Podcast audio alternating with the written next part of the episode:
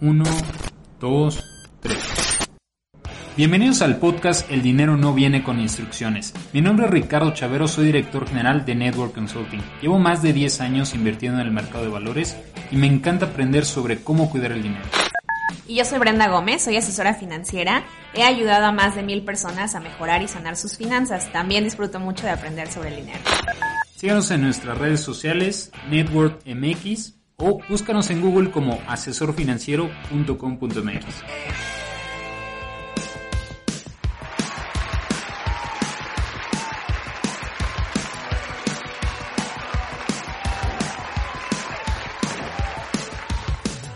Hola, bienvenidas y bienvenidos nuevamente a un episodio más de El dinero no viene con instrucciones. Bienvenido, Ricardo. Gracias, Brenda. Yo soy Brenda. El día de hoy vamos a hablar de productos offshore. A menudo escuchamos el término offshore y suena más como a ilegalidad, como a que tenemos que ocultar algo, vamos a sacar este dinero por aquí. Entonces, hoy vamos a aclarar esos mitos. Hoy vamos a aclarar qué es, qué es tener un producto offshore, por qué lo hacemos, es una estrategia de diversificación. Entonces, ¿por dónde quieres empezar, Ricardo?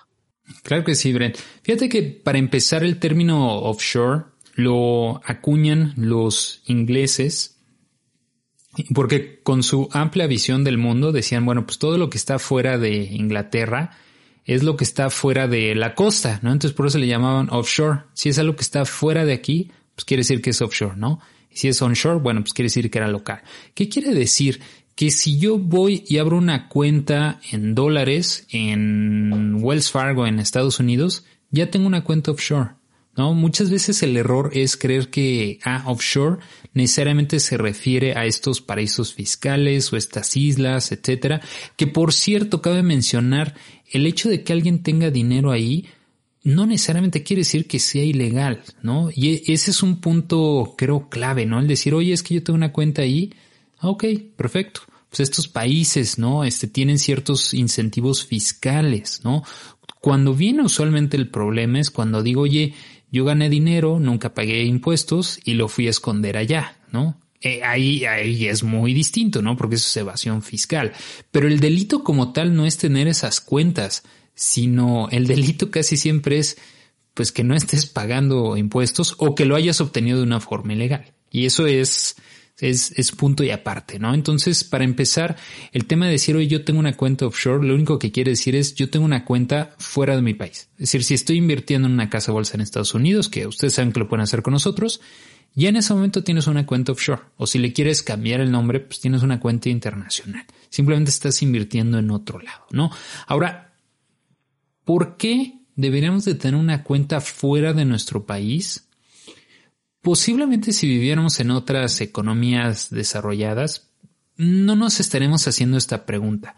Pero al vivir en una economía emergente, ya sea México, Colombia, Chile, Argentina, Panamá, es muy común que si le preguntas a cualquiera que esté en América Latina o en alguna otra economía desarrollada y le dices, oye, ¿a cómo está tu tipo de cambio?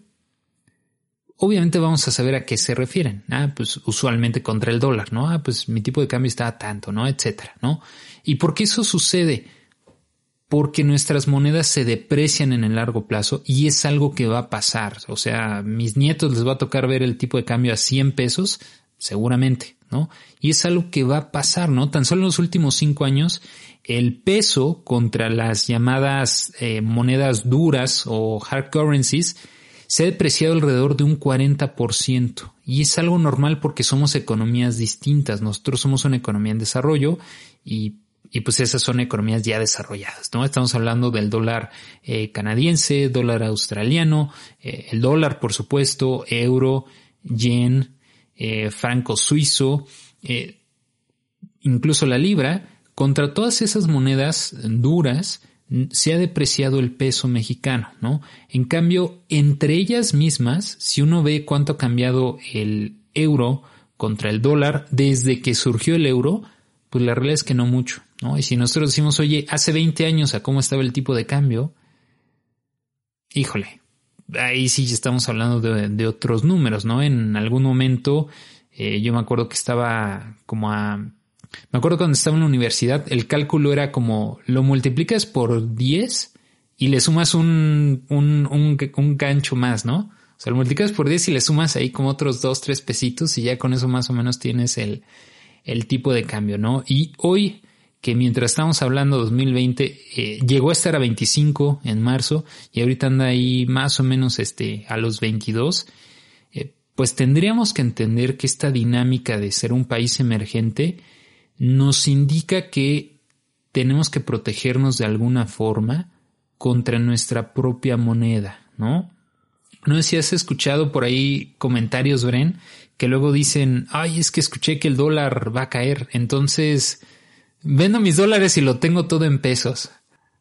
Sí, eso hace poco revisé un comentario al respecto que yo decía como, ay, de verdad la gente cree muchas cosas, pero a lo que iba también es que justo de esta, de que a, través de nuestra historia hemos sido testigos de cuánto ha cambiado el tipo de cambio, de que cada vez son más pesos eh, para comprar un dólar. Entonces, de ahí nace también esta inquietud de las personas de, bueno, entonces voy a respaldar mi dinero en dólares.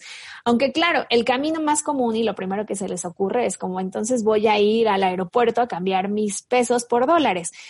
Las estrategias de las que hablaremos hoy es el tema de diversificar, porque sí, exacto, si toda mi riqueza la tengo en México, que aunque la tenga en ya sea como inversión y bienes raíces o así, pues de, alguna manera toda mi riqueza está en pesos. Entonces, una manera de eh, darle respaldo es a través de ponerlo en en otra moneda que, que, es como lo que conocemos con las, las hard currencies, eh, como respaldar mi dinero en dólares. Es diferente a comprar los dólares. Entonces, pues bueno, a ver, ¿cómo, cómo, cómo empezamos con, con este tema? Totalmente, Bren. Fíjate que nada más haciendo recapitulación, que en algún momento lo, lo hablamos y me gustó mucho esa analogía. Decíamos, acuerden, si tienen su dinero en cash, eh, y no pagan impuestos, no pueden entrarle a este juego, ¿no? ¿Se acuerdan que en algún momento decíamos, es algo muy similar a los dólares, ¿no? Porque no me dicen, ah, Ricardo, sí quiero abrir un portafolio en dólares, los tengo en efectivo.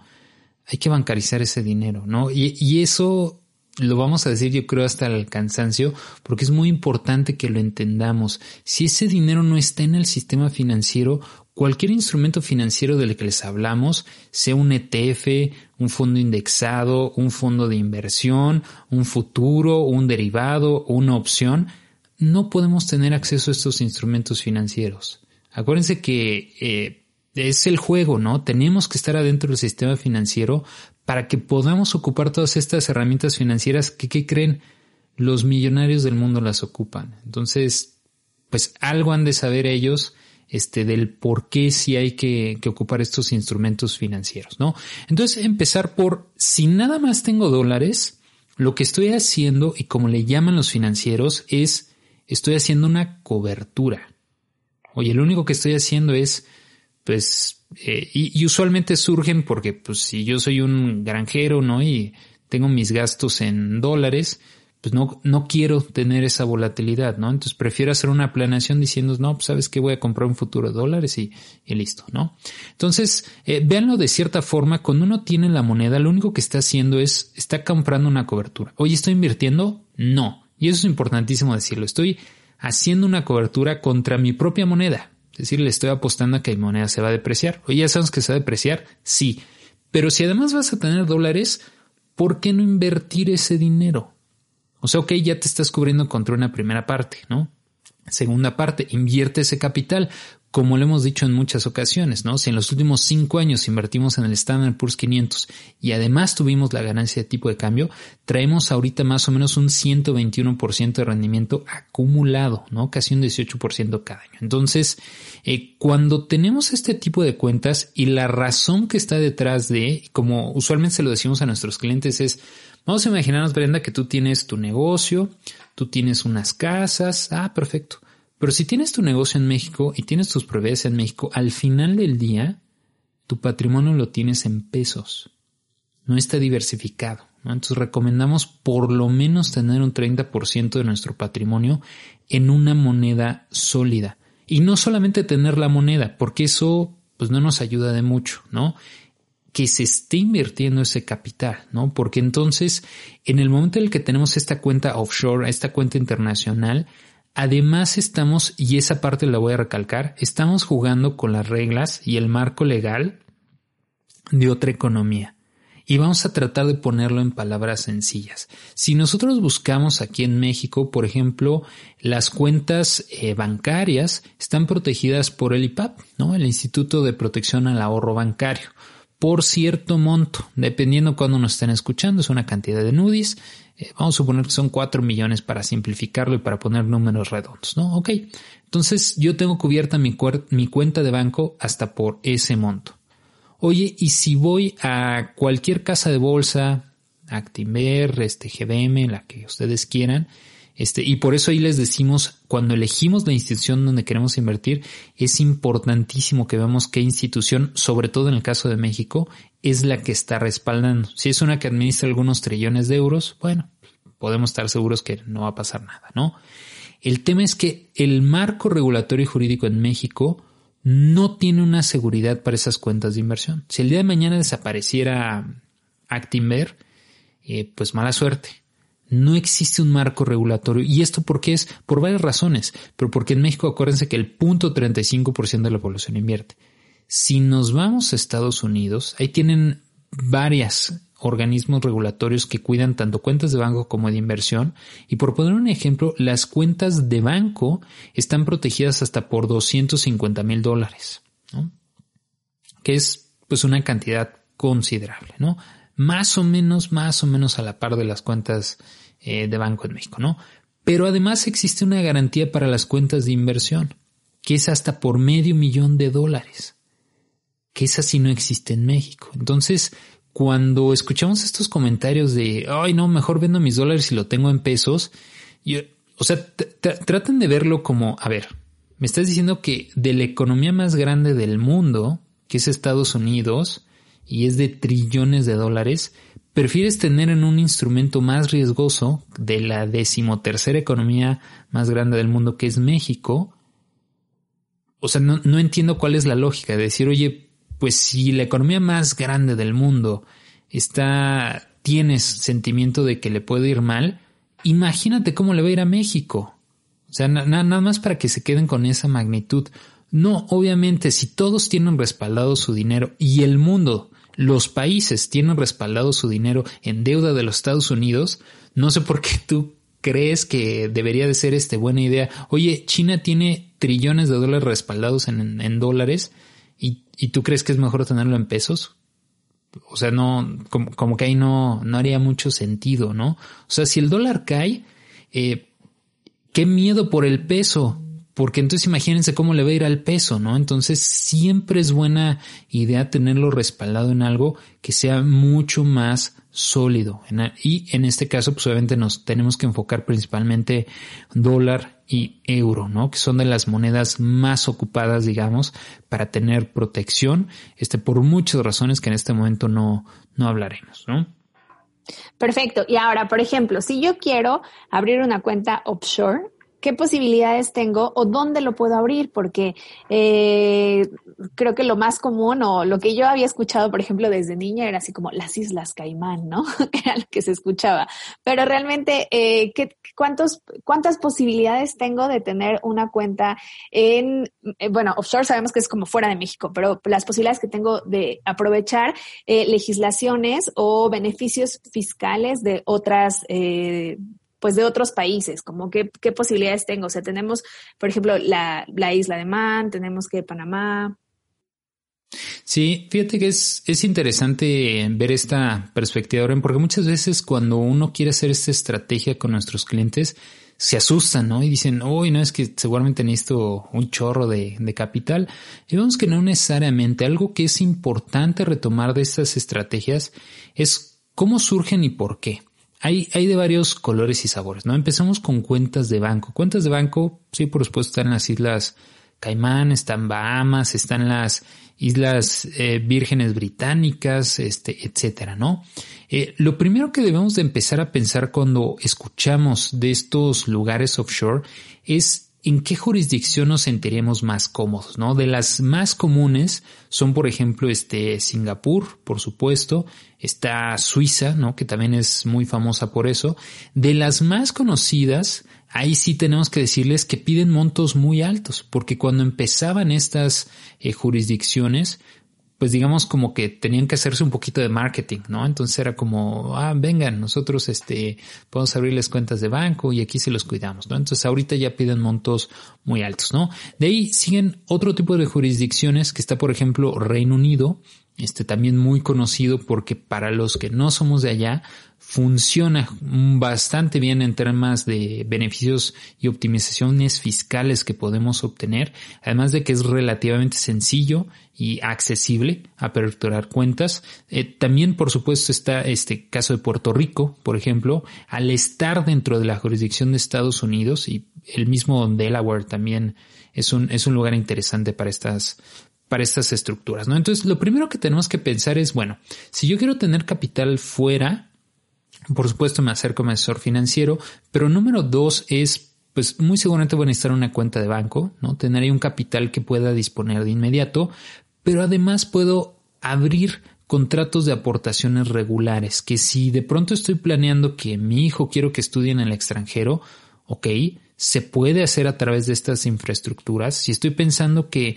quiero tener un retiro en otra moneda, dólares o euros, porque me siento más seguro en esas monedas, también se puede hacer y estamos hablando de jurisdicciones que garantizan hasta el 90% del valor de las cuentas, cosa que no necesariamente tenemos en México, ¿no? Si, si ustedes busquen en la ley, oye, ¿qué pasa si una de las CIEFORES quiebra? ¿Está garantizado mi dinero de la FORE? No. Entonces, e, es importante, digamos, tener en cuenta que esta protección jurídica adicional que tenemos si estamos en una economía desarrollada, digamos, va a ser mucho más interesante para nuestro capital y es una muy buena forma en la que podemos diversificar nuestro dinero, ¿no? En la que podemos estar haciendo otro tipo de, inversiones. Este tipo de contratos, ven, surgen por en la época de los setentas. Se les conocía inicialmente como como ILAS, Investment Link Assurance Services, y surgen estos contratos principalmente el, la madre, digamos, de, este, de estos contratos fue en Reino Unido. Reino Unido siempre ha sido de las economías más desarrolladas en términos financieros. Fueron de las primeras que empezaron con el término fintech y demás. Y en ese entonces, como siempre a la vanguardia los, los ingleses en temas financieros, se empezaron a dar cuenta que había muchos expatriados, este, pues alrededor del mundo, ¿no? Londinenses que de pronto decían, oye, eh, pues yo quiero seguir con el tema de, de mi pensión y demás, pero pues es que estoy en otro lado. Entonces era muy complicado porque no había tanto movimiento de capitales en ese momento.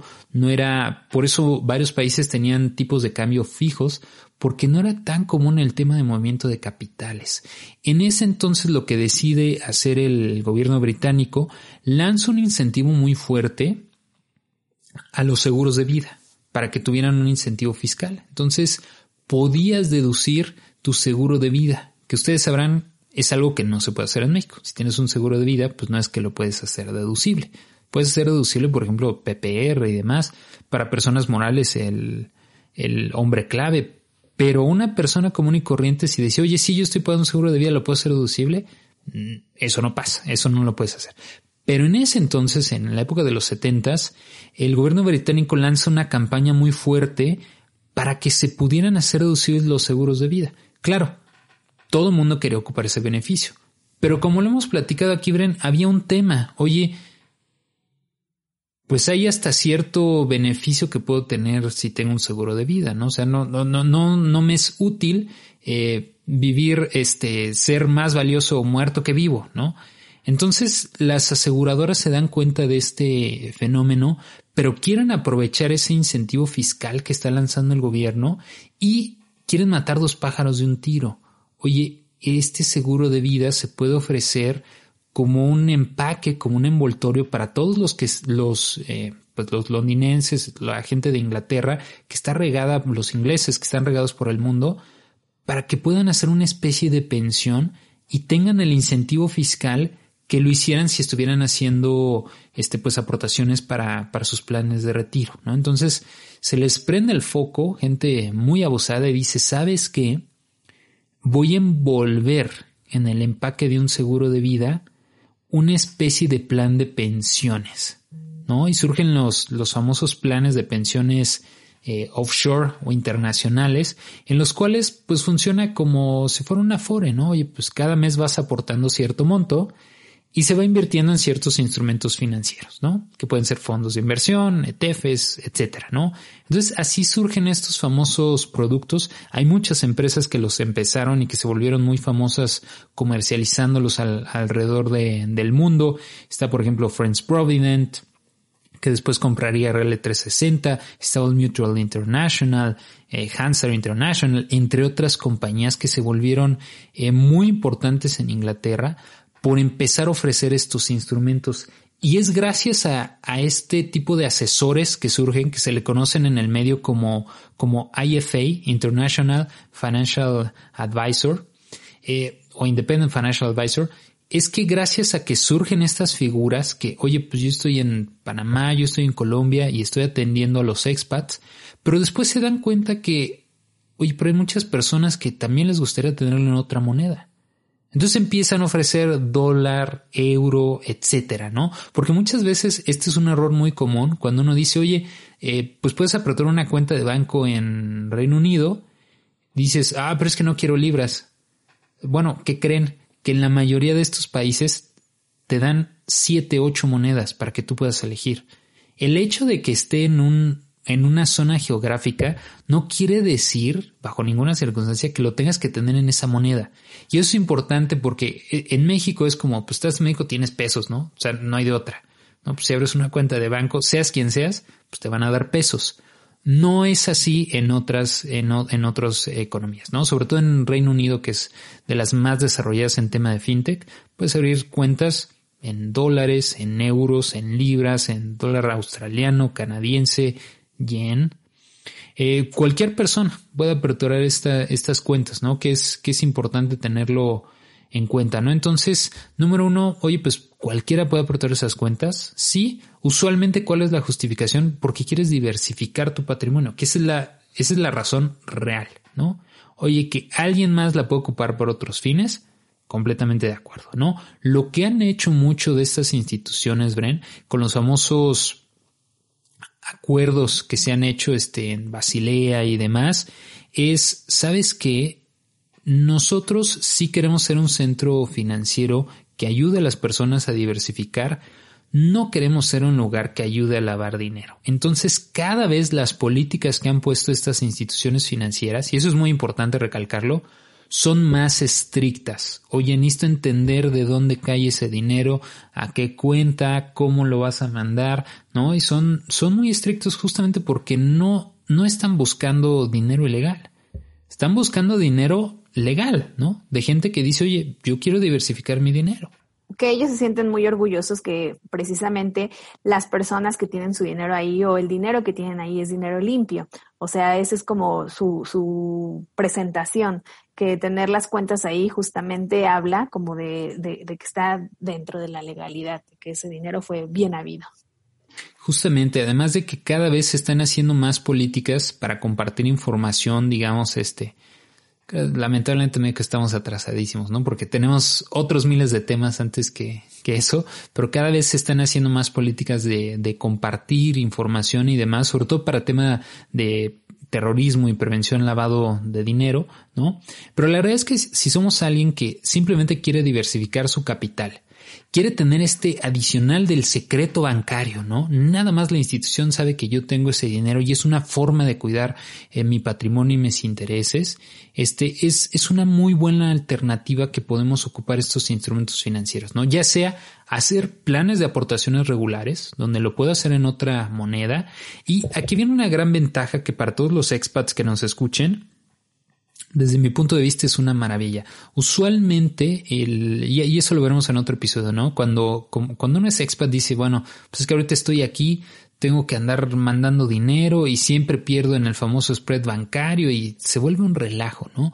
Entonces, es muy común, ¿no? Es muy común, ¿no? O sea, si, si yo les dijera en promedio 5 o 10% que pierden las personas cuando hacen las famosas transferencias internacionales, Claro, obviamente para las instituciones es súper negocio, pero se me hace un robo, ¿no? O sea, imagínate. O sea, si yo a alguien le digo, oye, mira, vamos a armar un portafolio de inversión que te va a dar un 10%, Y eso lo vas a perder cuando mandes una transferencia.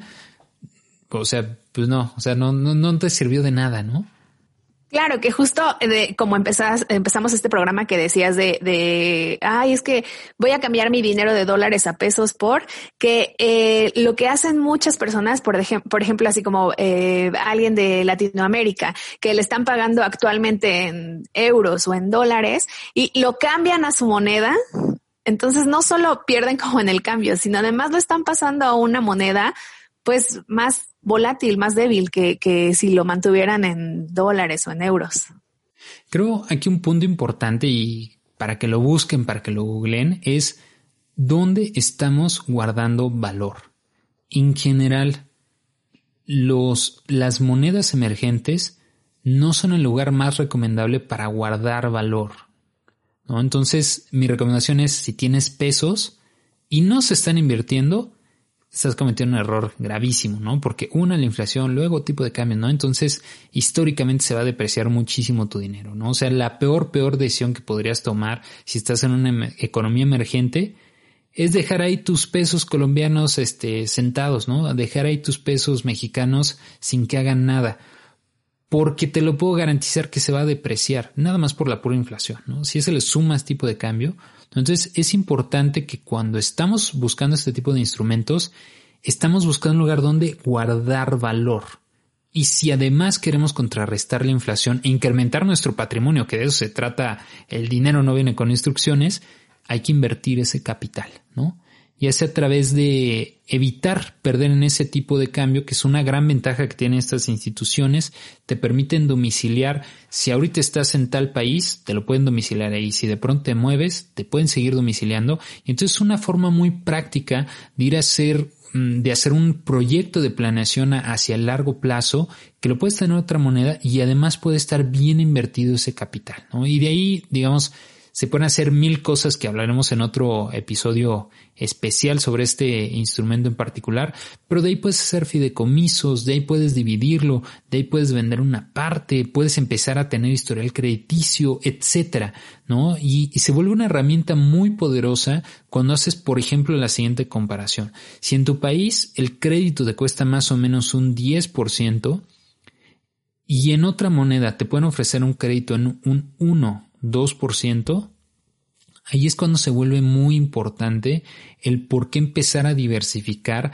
y no tener todos tus instrumentos financieros en un solo país, ¿no? Ahí es cuando se vuelve muy importante el decir, oye, es que tengo esa libertad de poderme, de poder moverme económicamente, se vuelve súper importante y es un tema de inclusión financiera y de cultura financiera que debemos de entender muy bien, ¿no? O sea, el por qué no solamente tener todo mi capital en un país, ha sentido, eh, pues no necesariamente, ¿no? Claro, menos de que veamos en Estados Unidos o en Europa, posiblemente ahí sí hace más sentido, pero si no es así, eh, y menciono estos dos lugares porque principalmente son los que tienen acceso a instrumentos financieros de todo el mundo, si no es así, sí estamos dejando una parte importante de nuestra vida financiera en potencial riesgo.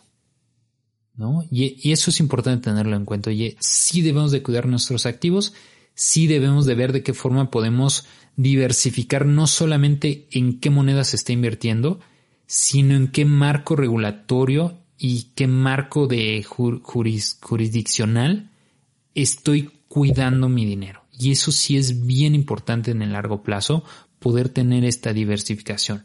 Llámese tener una cuenta de banco, tener un contrato de inversión afuera, tener un plan de aportaciones regulares afuera, nos ayuda mucho a hacer una mejor planeación financiera en el largo plazo. Y ya aterrizado, si quiero empezar, ¿desde cuánto puedo empezar? O sea, ¿con cuánto podría empezar, por ejemplo, un plan de aportaciones regulares? Mira, en promedio cuentas de banco rondan desde 2.500 dólares para aperturar hasta 6 mil dólares, más o menos digamos es el promedio de, eh, digamos, de instituciones, y estoy diciendo entre comillas, pequeñas, que administran billones de dólares, ¿no? Está por ahí el siguiente escalón, por ejemplo, HSBC pide a sus clientes mínimo 60 mil dólares, entonces posiblemente tener 60 mil dólares ahí parados sin hacer nada eh, pues no necesariamente es la mejor recomendación, ¿no? Este, para cuentas de ahorro e inversión, eh, empezarse desde 280 dólares, ¿no? Si es aportaciones regulares. Si es aportaciones únicas, tenemos nosotros, este, desde 2000 dólares, que también es relativamente accesible. Entonces, eh, digamos, cada vez se vuelve más práctico y además hay que mencionar, ven, que la mayoría de los servicios financieros cuando son fuera de, ¿qué creen? Que son mucho más baratos que los servicios financieros que son aquí en México. Sí, eso, eso pasa incluso hasta con la oferta de productos financieros. Internacionalmente, pues hay una gama muchísimo más amplia y además, como dices, de menor, menor costo. Correcto. Digo, de esto podemos hablar mucho más, Bren, como, como cerrando ahí los bullet points que queremos que, que, se lleven, es importante diversificar nuestra moneda. Acuérdense que si tienen un negocio súper exitoso o tienen varias propiedades, al final del día lo tienen en pesos mexicanos, ¿no? Entonces es importante diversificar su patrimonio. Hay muchas estrategias que se pueden hacer desde cuentas de banco, contratos de aportaciones regulares, inversiones únicas, digamos, y, y como ustedes lo saben, en distintos mercados, y eso nos puede ayudar en el largo plazo a proteger nuestro dinero, pero también incrementarlo considerablemente. Dado que no necesariamente todos los instrumentos financieros que están afuera los tenemos disponibles aquí en México, ¿no? Y como último ejemplo, nada más véanlo así, en la bolsa mexicana cotizan alrededor de 160 empresas, ¿no? Y en Estados Unidos, por ejemplo, hay 60 mil, más de 60 mil instrumentos financieros que están, ¿no? Entonces, si es una forma de abrirnos, digamos, este, de quitarnos un poquito la venda, ¿no? El tener acceso a estos instrumentos financieros. No sé si tengas algo más que agregar, Bren. Pues nada más, si, si tienen esta inquietud como de eh, diversificar su patrimonio, pues nuevamente los invitamos a que se acerquen a uno de nuestros asesores y podamos hacer un plan que les aseguro que está, uh, está más al alcance de lo que a veces lo pueden imaginar. Entonces, pues planeémoslo juntos y pues ya saben cómo pueden encontrarnos en redes sociales como Network MX. Eh, nos pueden buscar como Network MX, asesorfinanciero.com.mx o network.mx. Este, y eso sería todo. Hasta la próxima. Adiós.